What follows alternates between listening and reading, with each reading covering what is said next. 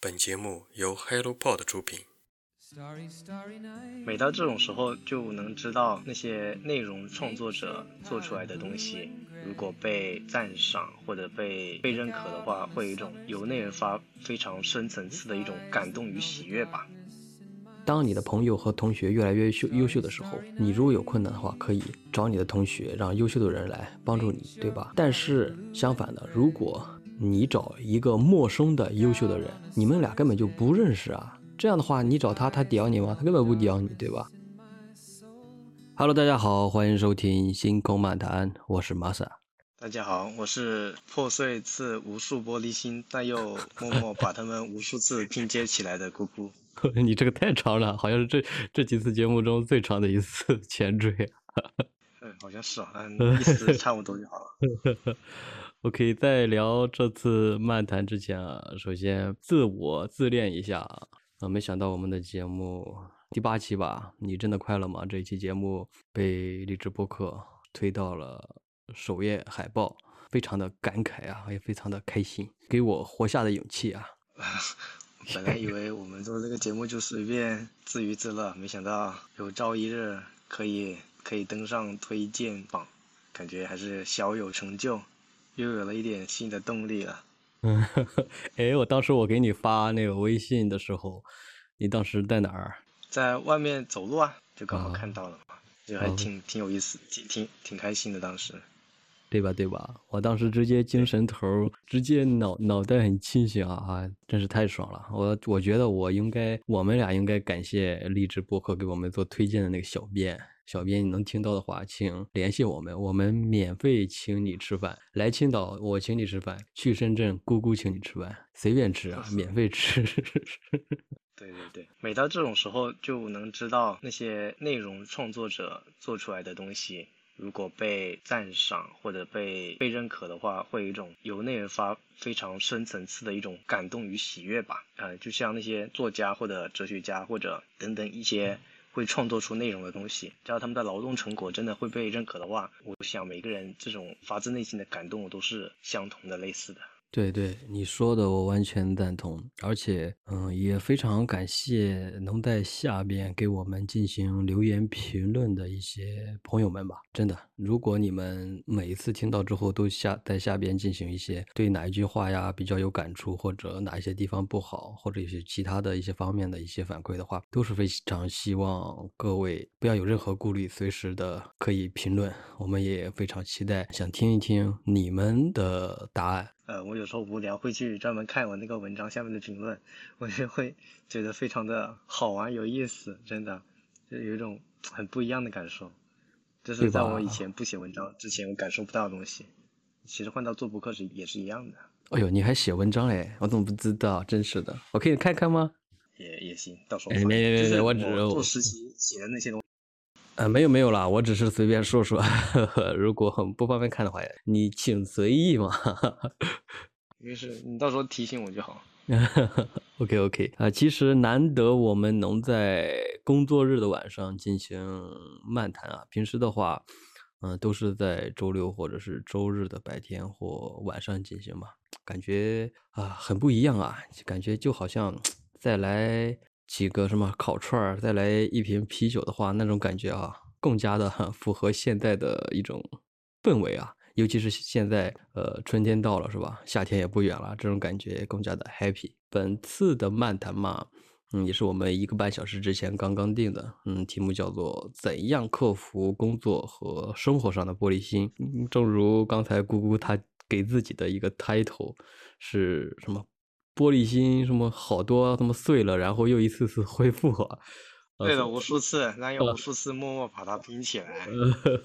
看来你的玻璃心这么多。来来来来说说你的玻璃心吧。啥时候啥？最近有什么玻璃心吗？有碎掉的玻璃心吗？我最近的玻璃心，那可是天天有啊。哇，看来你是一个什么情感细腻的奶油小生啊。啊，这这这话说的担当不起。就。今天有什么？我靠，今天都会有吗？太牛逼啊！我都是有感觉，但是具体想起来我会很容易忘掉。我想一下，你这段这段可以切掉。我想一下，嗯，一旦回想这种东西，我就感觉很多，但是又想不起来。哇，呃，呃，曼莎，你最近有没有什么玻璃心啊？我一开始要问你的，你居然又问我，你这个人太坏了。好吧，好吧，玻璃心的话肯定会有啊。嗯，比如我现在已经在工作的话，肯定在职场上是百分之百都会有遇到让自己容易 产生玻璃心的一些情况。比如说啊，经常是因为什么领导的批评啊，然后不爽啊，对吧？然后或者是因为一个事儿没有完成。嗯，没有达到指标啊，然后有时候陷入他么自我否定的一种状态啊，反正这些都会有吧。这是一般都是工作上的一些，嗯，生活上的话，玻璃心就是别人没有夸奖我，然后又然后说我这儿做不好，那儿做不好，就好像经常被。被家长说嘛，对吧？在父母眼里，哇，都还是孩子嘛。有时候会说，你看你这个地方是吧？衣服不要随便乱乱扔什么的。当然，我现在想想的话，他不是玻璃心嘛？可能经常被说，已经说习惯了，已经。你呢？我的话，因为我现在还是学生嘛，所以有时候在学业上会有一些玻璃心啊。就是比如说，当我看到其他同学的。成绩啊，或者懂的东西比我多，我立刻立刻就会觉得自己特别垃圾，然后自己把自己给击碎了，就这样子，非常容易碎 啊。我明白，我明白。然后你说起你上学的时候，嗯，我突然想到我之前在日本留学的时候吧，当时要毕业的时候，我们教授是比较严的，然后会经常说你这个研究做不好，你明年就毕不了业了，然后你要延毕，就这种经常说。哎呀，我当时搞得我当时特别的不舒服吧，然后甚至一度自我怀疑，是不是我太垃圾了？然后这个研究也做不好，那个研究也做不好。当时确实有一段时间非常非常的消极与低沉吧。现在想一想嘛，可能就是当时怎么说？一是确实在研究上的话，感觉。还不成熟吧，再就是自己心理素质上其实还差得远，感觉怎么说和和现在相相比的话，可能当时就是经验少吧，社会经验也好，或者其他人生经验也好，都是比较少，这种抗打击能力还是挺差的。这个问题的话，我不仅仅是现在。通过咱们这次题目的时候，在思考。我之前也时不时会在想这个问题，经常在回想，如果我当年，嗯，这个研究好好做下去的话，哪怕老师、哪怕教授再怎么讽刺我，再怎么贬低我，我也会去。谨记教诲，认真把科研做好的话，我可能在学术道路上会走得更高。当然，这不是说我可能会继续读博啊这种，而是说可能研究会得到更多的成果，去参加各种国际性的什么学术大会啊，去进行发表，嗯，这一些。嗯，你刚才说就是看到比较优秀的一些朋友，然后一些同学，然后他们。能力上都比较出众吧，甚至比自己还好。以前的话，像上学的时候，我会有一种就是感觉啊，别人特别优秀，好嫉妒啊这种，啊，他怎么这么牛逼啊？真是的，有时候会感到不爽吧。嗯，现在呢，我记得我大学的时候有一个老师吧，他是就是国内的大学，然后他当时说过。嗯，你一定要，我忘了他原话。他当时给我们开班会，当时我是班长嘛，当时邀请他来给我们做一个什么大学生什么规划的什么一个一讲座吧。正好正好是好像每周都有一个什么学习党建的什么一个班会，邀请他来。他当时说过的时候，你一定要期盼你的朋友和同学越来越优秀。为什么这么说？你想想。当你的朋友和同学越来越秀优秀的时候，你如果有困难的话，可以找你的同学，让优秀的人来帮助你，对吧？但是相反的，如果你找一个陌生的优秀的人，你们俩根本就不认识啊，这样的话，你找他，他屌你吗？他根本不屌你，对吧？所以与一个优秀的陌生人相比，嗯，你更应该鼓励和期盼你身边的人变得越来越优秀，这样的话。不仅仅是咱们当遇到困难的时候，可以拜托他们，让他们帮个忙，是吧？帮咱们一把，变得优秀，也可以有这种正面的一个激励的一个正反馈吧。嗯，通过就是通过别人这么优秀，也激励自己，让自己变得优秀。嗯，我现在的话就是一直，尤其是工作以后，一直是抱着这种心态去看待这样身边特别优秀的人。也是非常去怎么说，碰到优秀的人，我也去向他们靠拢。去虚心虚心嘛，就脸皮厚的向他们请教，嗯，这个问题怎么处理是怎么样，也学一学他们为什么这么有能力，为什么这么优秀，嗯，我觉得就是当时老师给我讲解的这一番道理，我是真的能记住一辈子，而且最近几年就是工作之后的这段。日子里，我也是按照他说的去去成长吧。我感觉我特别受用，这也让我的一些玻璃心慢慢的减少。原来的玻璃心就不再是玻璃心，反而让自己去不断的去成长。我是怎么说，感触很深吧？你当时你说到这个事儿的时候，我突然想到这样。对对对，你你这样的认知的确是可以帮助到自己避免玻璃心，并且能够改善自己的嘛。然后，其实我觉得玻璃心可以分为两类，一个是像你刚刚说的，应该算是一种被动的玻璃心吧，就是自己击碎自己的玻璃心。然后，刚刚的方法是可以适用于这种情况，但是还有另一种的话是主动玻璃心。嗯，什么是主动玻璃心？主动是呃，或者说哦，我刚说错，应该是刚刚的应该是主动玻璃心，就是自己击溃自己。还有一种是被动玻璃心，就是别人击溃你的玻璃心，就是比如说。像职场上很多的上，就是你们老板啊、领导啊，来责骂你，就是说你这个没有做好，那个没有做好，是这样的。然后对于这样一种情况的话，你会有什么经历或者什么建议，就是如何处理这个的好办法吗？我先给我几秒钟，让我让我回忆回忆啊。没事，我我可以先讲，就是刚好之前我有一个经历嘛。不过那个也不算，不过那个时候我玻璃心没有碎，因为当时我当时我心情比较好，我没有在意。呃，我之前有一次写稿的时候，呃，就是那个稿没有没有写那个方向没有写对嘛，领导吧或者上级把我在群里公开的批评了一顿，然后语气可能有点重，就是加很多感叹号，然后就看上去很凶。不过我当时心情比较好，我就哦哦哦哦，就没有没有在意，就是没有。呃，把它很放在心上，我只知道哦，我没做对，但是我不会由此来说，由此来攻击到我自己是不好的。然后等事后，然后我当时就很诚恳认错哦，因为我当时也觉得的确是我好像没有写对啊，这个怪我。过了一两个小时，然后那个我上级主动来找我说，哎呀，不好意思啊，刚刚好像语气说重了。我我当我这时候的我才想起来，嗯，哦，他语气好像是说重了一点，不过无所谓。然后他就跟我道歉了，我当时觉得，嗯。这个好像是我的玻璃心，好像是这个时候好像是比较坚固一点的，我觉得 特别有意思这个经历。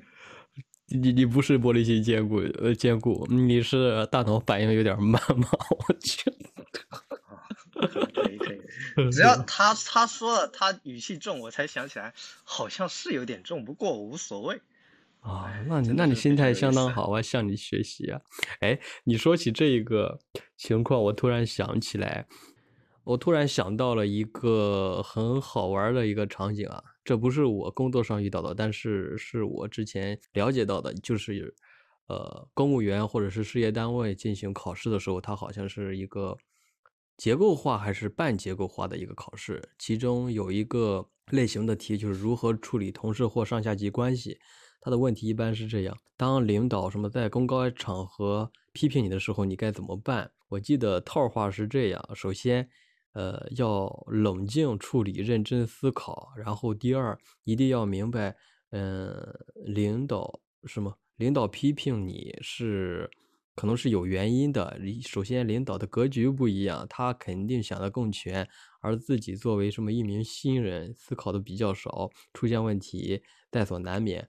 然后要一定要尊敬领导，把领导放在第一位。然后好像第三是批评完之后，然后自己先认真反思，看看自己目前的工作是否真的有问题。如果没有问题的话，找一个私下的时间和领导进行沟通，向领导请教为什么，呃，就是自己到底是出了什么问题，希望得到领导的什么认真的建议，保证。以后的工作能够顺利什么进行下去，保质保量的完成下去，啊，是这样。我突然想到了这个，可能是我以前考试的考试的时候可能遇到吧。以前好像我考啥时候也是考这种类型的时候，当时背过。突然让你这么一说，我就想到这个。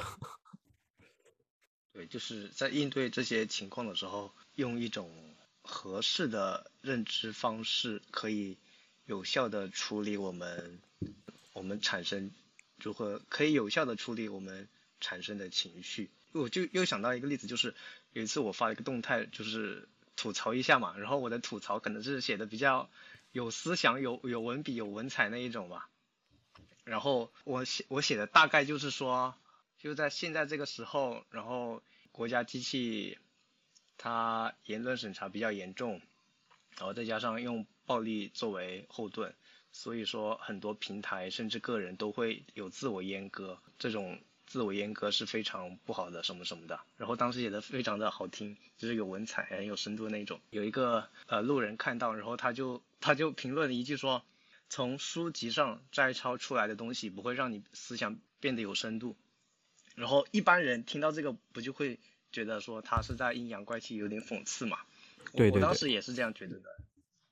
然后呃，不过我当时又听出了另外一种意思，就是他居然把我自创的东西。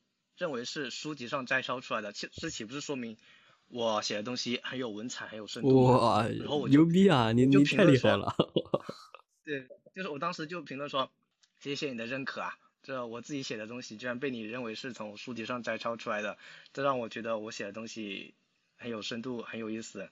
然后他后面又回了一句，你神经病还是什么东西的，就把我给拉黑了。我想说，哎，居然用这种反夸对方的方式。反而激怒对方，而没有让对方产生激怒我的这种反应，我觉得这可能是一种另外一种处理阴阳怪气或者责骂的一种好方法。我纳闷儿啊，今天的这个主题是如何克服玻璃心，是你定的吧？然后听着你举的这两个例子，怎么都是夸自己啊？这这这，你你是变着法儿在夸自己是吧？哎，你太坏了，你不能这样是吧？不行，我们要换个主题，要要我们临时换主题好玻璃心碎太多了。然后带我没有，但是我玻璃心真的非常严重。哦，对，来给你举一个比较私密的例子吧，就是，反正这脸没人知道我是谁，就是呃，每当我就对某个人有好感的时候，我一跟他说话，他做出的任何一点反应，我都会夸大这种反应，来负面揣测他是不是觉得我不够好什么的。就很容易击碎这种玻璃心。你恋爱的时候，恋爱的时候不都这样吗？我当年恋爱的时候不也就是啊？还没恋爱？什么叫你当年恋爱？你你你现在没恋爱是不是？啊，你这个这个话中有话，你不是结婚了吗？不是 以前嘛，现在我都有孩子了。我说以前谈恋爱的时候，好吧，以前谈恋爱的时候。对对不对？突然别人有一一点的举动，都是感觉哦，他是不是对我有意思啊？是吧？他对我没有意思啊？他是不是什么？就反正就是这种啊，对吧？人之常情啊。你不是我不是我我不是说恋爱的时候就是我对对方有好感，但是我不知道对方喜不喜欢我的时候，我是这种时候。恋爱的时候我心放的很开的好不好？啊，也就是没恋爱将要恋爱是那种是吧？就你你是单相思的时候的吧？对单相思的时候，我不知道对方对我什么感觉的时候，我这种这种反应会特别强烈，以至于每天都会看我每天愁眉苦脸，肯定就是在我担心对方对我什么感觉的时候。啊，明白。哎，各位听友，你你们 谈过恋爱，我还我还是改改变不了这种这种习惯，哎。哎呀，各位听友，你们是否有相同的经历？有相同的经历，请 在下面评论。哎呦，太太有意思了。然后，嗯，我刚才你说到工作的，突然又扯扯远了。刚才你你说到一个什么工作上的什么挨骂的这个，呃，我想到就是我在工作上如果被批评的话，我肯定是可能会觉得不爽吧。一开始时的时候，没有什么社会经历的时候，肯定会觉得不爽，肯定会感觉，啊，整个心情可能这一半天心情都不会好。哎，不过现在反正被打磨的、被挫折的，现在的感觉就是，如果怎么说变厚了是吧？不是脸皮变厚，你你不你不仅不会伤心，你还会骂回他。你有本事骂我，我哥们儿我跑了。哥哥们儿别这样好不好？是这样是这样，怎么说呢？我是比如说，就是他说的不好的话。我首先啊，OK OK，你说不好，反正就是不好吧。如果啊他批评的话，我一般肯定会解释的不好，为什么做的不好。或者哪个地方有问题，肯定会进行解释嘛。嗯，之后私下的话结束之后，我肯定会反思啊，到底是哪个地方做的不好，是真有问题，还是还是说这个领导就是喜欢讽刺人啊这种？如果确实是自己问题的话，肯定私下里到底是什么哪个地方出了问题，肯定会去解决吧，发现问题，然后去解决问题，防止再被骂，是吧？谁也不愿意挨骂。然后。怎么说呢？现在我也想开了吧，可能是，嗯，以前玩游戏玩的，反正我觉得这辈子反正就是自己就是一个 NPC 吧，就是一个就是在玩款游戏吧。然后出现了问题，反正就相当于一个任务吧，游戏任务，然后把它解决了，相当于一个游戏任务完成了。这样就感觉就是这个问题它不是解决不了的，只要反正按着什么游戏攻略，按照游戏的什么。提示，然后你把它给解决了，我花点时间，花点脑力把它解决了之后，以后嗯不再发生，或者说以后以以后再发生次数越来越少，直到把这个问题这个毛病给解决之后，我觉得就 OK 了。嗯，反正心态比之前是好多了。当然也不是说啊都没有玻璃心，是有，但是渐渐的，就是看得开了吧。嗯，看得开了以后，感觉也就那回事儿。反正不好，你就是不好呗，你骂就骂呗，你说就说呗。反正如果领导的话比较有礼貌，嗯，不是说挨骂，而是那种建议的话，我是更加的感激，说明哦，这个领导的素质还挺高的，对吧？如果你骂的话，我可能除了认识到我自己有缺点以外，也会感觉，哎，你这种表达方式，对吧？提出意见的方式不大礼貌，感觉感觉不太好，可能也对那个领导的印象也不太好吧，对吧？嗯，对，就是说到这种的话，就是可以看，当你犯错或者有哪里不好的时候，别人是怎么跟你讲的。有一些人可能是，就是除了指责你说的，就是做的不够好，他还会更有一种攻击性的言语来攻击整个人。以至于说他说的话里面，我们可以拆拆分出来，一个是单纯的一个信息，就是你这里没有做好；另外一个就是情绪上的攻击。这种情绪上的攻击更能击溃我们的玻璃心。而如果有一些人的话，他说我们做的不好，里面单纯的信息他会尽可能的只包含我们做的不好这个这个字面意思，而不会掺杂其他的一些情绪攻击。那么。我们在遇到后者的话，我们的玻璃心会，或者我们的心啊，会更加的不被受到伤害。嗯，确实是这样。而且，嗯，玻璃心的话，咱感觉其实有一种情况吧，可能就是自己可能不太自信嘛，感觉别人说什么啊，就是因为自己的问题。有时候其实自己有自信，真的有能力的话，解决这个事儿吧，就说这个问题就不是为了给领导做的，而是就是真正把这个事儿解决好。这个事儿解决好了以后，你对你领导可能好，对其他人或者是对嗯社会上其他的一些方面都会有好处的。也就是说，最直白的说，就是你批评我，但是不一定代表我这边就错了呢。你可能为你。领导自己这边考虑不对，但是其实对于其他人来说反而是对的。就这种的话，感觉自信吧，围绕着自己的话，就是感觉我做事儿，我就是你不屌我，但是还有其他人屌我呀，就是这种。所以我现在也会有这种心态吧，就是做事儿的时候，不仅仅是为什么个别领导而去做，就真正的是想做这件事儿，觉得这个事儿有用，为了更多的人。就是这件事儿做了，真正是给其他对于其他人，对或者对对于其他企业呀，或者对其他的一些，嗯，叫什么甲方乙方，这些都是有好处的。这样的话，其实我做事儿的话就更有底气。嗯，哪怕是可能领导个人的一个能力啊，个人的原因，他觉得啊这不好，这不好，他就比如说就是喜欢挑毛病，看谁那么都都不顺眼，是这种，那无所谓啊，你说归说，我不屌你吧，我大不了你骂我时候我面无表情，对吧？当然，我我是没没有被这种骂过，嗯，批评的时候，那 OK，你说呗，说完之后我面无表情，我掉头就走。但是我还是觉得我这个事儿做的是对的，是这样。你这种老江湖厚脸皮心态很值得学习啊。哎，不不是老江湖厚脸皮，就是这个事儿的话我还就这个事儿的话，我想过就类似的事儿，就是说怎么说嘛，就是变得自己更加有能力吧。就是你无论在哪个公司，你做的这个事儿，不仅是不仅仅是对这个公司好，对哪怕对同行业、同一个其他的一些公司都是有好处的。这样的话，比如说之前公公司突然倒闭了，或者突然，你因为什么公司里边什么原因。是吧？哪怕派系争斗啊什么的原因，就是反正自己可能不能在这个公司待了。但是你真的是做一个为为更多的人、更多的一些什么更多的人在做这个事儿，这样的话，其实你的能力应该得到很大的提升。这个目前的所在的平台去不屌你的话，那你通过以这样的一种心态去做事儿的话。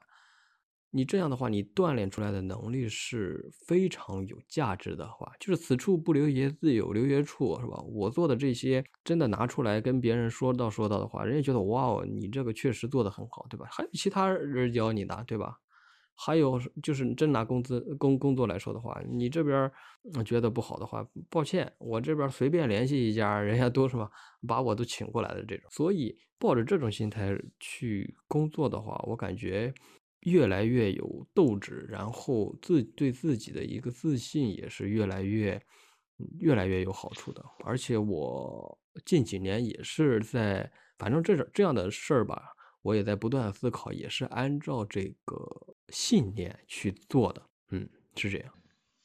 对，对我介绍一下，就是在心理学上有一个叫认认知疗法嘛，认知认知疗法。对，就是。关于玻璃心，或者我们可以将此泛化到一种负面情绪的话，他的观点是这样子的：他是觉得思维决定情绪的嘛。我们接收到的信息，接收到的信息是客观的，是一定的。但是我们如何认知，或者我们如何认知这个信息的话，我们用不同的认知方式来。认知这个信息就会导致我们产生不同的情绪，而我们如果用那种错误的认知，就会让我们产生负面情绪。就比如像我刚刚举的例子是说，那个人对我发的动态阴阳怪气，我采取了一种比较积极的认知，他其实是变相的承认我写的东西是像书籍一样有深度的，我我会感到非常开心。而如果如果我采取另一种比较消极的认知，就是他。是在批评我没有自己独创的想法的话，那么我肯定就会产生愤怒，产生不满。所以说，从这个例子我们可以看到，我们有这不同两种认知，就会产生不一样的情绪。那么，如果我我我们如何避免产生负面情绪？如何避免我们的玻璃心被击溃呢？所以我们要对于不同的一些用不同的一些认知方式去看待我们遇到的这些事情。哦，也就是说，啊，同样一个事儿。有点唯心主义的感觉，对吧？你怎么看，啊就完全取决于你，对吧？你的一个以积极的心态，还是以一个消极的心态去看问题，对吧？如果要用鸡汤的语言的话，就是 像你这样说。明白。对，不要有鸡汤，不要有鸡汤。但是我知道话是这么说，但是当我们实际遇到这种情况的话，我们是很难的去改变过去的。一贯的认知方式就是，比如说我过去一一贯看到事情我就会悲观的想，但是你突然跟我这样讲，我也无法突然用一种比较积极的心态看待这个事情嘛。我，嗯，我因为我也是这样子，就是话说的简单，但做起来难。但是我这里可以推荐几种方式，呃，让大家以后如果遇到这样的情况的话，可以尝试用这些方式去改变一下自己扭曲的认知。当练习多了之后，这种思维方式就会慢慢固化在脑海里。就会无意识的去使用了。我怎么感觉你有点这次怎么有点像心理医生的感觉啊？怎么在或者是心理导师啊这种对吧？因为我刚好我房间有这种书，我就刚好想起来，我就把它拿出来了。我我现在 翻书啊，这这这段你切掉啊？不是，我说把我说的我在翻书这些东西给删切掉。哎，不过刚才你说的确实，嗯，我我还没介绍方法。我这怎么？好好好，不打断你介绍吧，please。对。然后我以下介对，然后我以下介绍几种方法可以帮助我们改变错误的认知。然后第一种就是，当我们遇到负面事情的时候，我们可以把写下来，把我们自我批评的这种意识先给写下来。比如说，当别人在批评我的时候，呃，如果我可能会这样想，就是如果别人批评了我的时候，我可能会。自我批内心自我批评一下，我可能会想说，哎呀，老板批评我的话，我就会觉得我很没有用啊，做这些事情都做不好。这是我们的一个下意识的自我批评。把这个写下来之后，我们同时再写另一行，这个写的是为自我辩护，就是说，举个例子说，就算呃老板批评我，也不代表我就是不好的，可能是老板他脑子有问题，他看我不爽。就这样子为自我辩护一下。当你多做几次之后，你会发现，你其实我们的自我批评可能不会，可能不是那么准确的。我明我我知道，但是我感觉你怎么说的这个好假哦？会有人这么写吗？呃，不是不是会有人这么写，就是你可以尝试去这样写，就是你写多了之后，它会帮助你形成一种新的思维习惯。而不是说真的会不会有人这样写，这个是要你自己去练习的，不是说已已经存在这样一种东西。好吧，好吧，反正我估计按照我目前的一个习惯的话，我不会去这样写。嗯，我反正是这样的话，怎么说？好像我刚才提到过吧，就是说，当你把目标定得很高的时候，你做这个事儿不仅是某位某这个领导或者这个公司，而是为了一个更大的一个范围，就是这个事儿如果有一千家公司对一千家公司同类型的公司有好处，我觉得哪怕被你现在的什么领导啊进行讽刺啊，你感觉啊你是你眼光太低啊，是这种，我不 care，嗯，我做的东西是吧？你体会不到它的深深度啊，是这种。你可能是领导，可能是为了他个人的利益啊，感觉这样不做。但是真正的，或者从公司角度啊，或者是从更大范围的角度想，它确实是一件值得做的事儿。那么这，那么这种情况下的话，你被批评的话，我感觉，或者是我被批评的话，我我就觉得，呵呵，我就呵呵一笑，就是这样。当然，这个事儿的话，怎么说呢？有时候你在某个平台。工作的话，你本来就是为了某个平台的，他有某个平台自己的一个目标吧去做，你也是你的薪水也是这个，你你的薪水也是这个平台发的，所以你做的这些事儿也是什么为了这个平台。但是把你的做的事儿最好有一个把它进行一个升华。我这个不是说在呃什么从书本上看到，而是我现在在努力尝试的一种工作方式。就是好多事儿的话，本来可以不做，但是我觉得。我哪怕费点事儿，我把它做出来累一下，但是我感觉特别有意义。首先对我自己感兴趣，然后我自己的能力也能得到提升，并且这个事儿做成了之后拿出去说的话，感觉是能够得到更多的一个认可。所以我觉得，如果通过这种方式去做的话，我觉得在你增加自己自信心和能力的同时。这种玻璃心的话也会越来越的少，这是我个人的一个经历，也是我现在在努力实践的。可能需要好多年，十年、二十年、三十年，但是我觉得这种方式的话，哪怕我到我死去，我也会去通过这种方式吧去做，工作上也好，生活上也好，都会去通过这种方式去去一步一步的成长和前进吧。很有经验。经验之谈呐，你就是讲这些，就是把你经验讲出来。嗯，我就嗯学到了。嗯，免费免费推荐给你啊，不花钱多好，十几年的经验是吧？免费送给你是吧？你不表示表示，给点钱呀，意思意思，打赏一下吧。求姑姑主播呃，不是求姑姑什么？这个姑姑大哥打赏一下，送个火箭。对，还有啊，我突然想啊，有时候玻璃心的话，我是突然想到之前在网上看过，还有一个玻璃心啊，纯属是自己自作多情，好像你刚才也说过，是不是什么主观的那种，自己觉得啊，然后你是不是做不好，然后领导是不是对你有意见啊，然后被批评之后，然后周围的同事什么用异样的眼光看自己啊，我感觉纯属纯属怎么说自作多情吧，是吧？你算老几啊？什么？人家还屌你，你这纯纯属给自己加戏，根本人家才不管你，大家都在做自己的事，骂就被骂，大不了再做好不就得了，是吧？除了生死以外，其他反正都是鸡毛蒜皮的小事啊。这期节目我再次强调我的一个价值观。不过，嗯，就你也知道吧，就是每个人长久以来培养出来的认知方式是不一样的，就是即使大家理性知道你讲的这些。的确很有用，但是如果突然要改变的话，那是几乎不可能的事情的。我也没说要突然改变吧。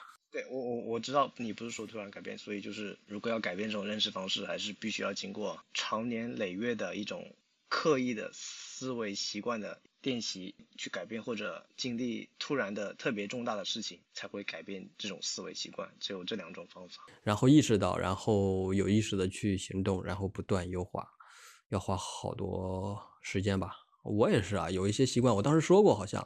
呃，我以前比拖延比较严重，是吧？当时老是经常拖，但是现在做事的话，一般呃会尽量减少。有事儿的话是先赶紧规划好，因为我也生怕自己一拖再拖，所以就有事儿就会比较四个字来形容吧，雷厉风行。反正有事儿赶紧做。我也将近花了十年，甚至十多年去不断优化，而且现在感觉也顶多是八十多分吧，离着一百分是吧？离着九十九点九分还差着远呢。也在不断优化，不过还好吧，反正。过了三十之后，尤其是一九年末或者二零二零，也就是去年吧，去年这这这顿悟的时候，感觉自己反正也是个平常人吧，有缺点，优秀的人一大堆是吧？像什么阿里巴巴这些什么字节跳动的什么人家的老大是吧？都是什么身家过多少百亿千亿什么的，这些跟他们没法比，咱就是个平常人吧。有问题反正能解决就解决，解决不了就带到坟墓去吧。反正人走在这世界上，就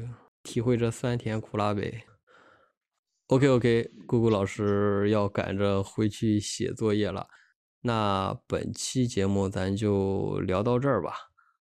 既然我们这一期玻璃心，我就推一首帮大家从玻璃心中振作的一首歌，是 Saint Marto 的 Move。OK，那本期节目咱们就聊到这儿吧，我还得回去看孩子。那拜拜。啊，大家再见。拜拜。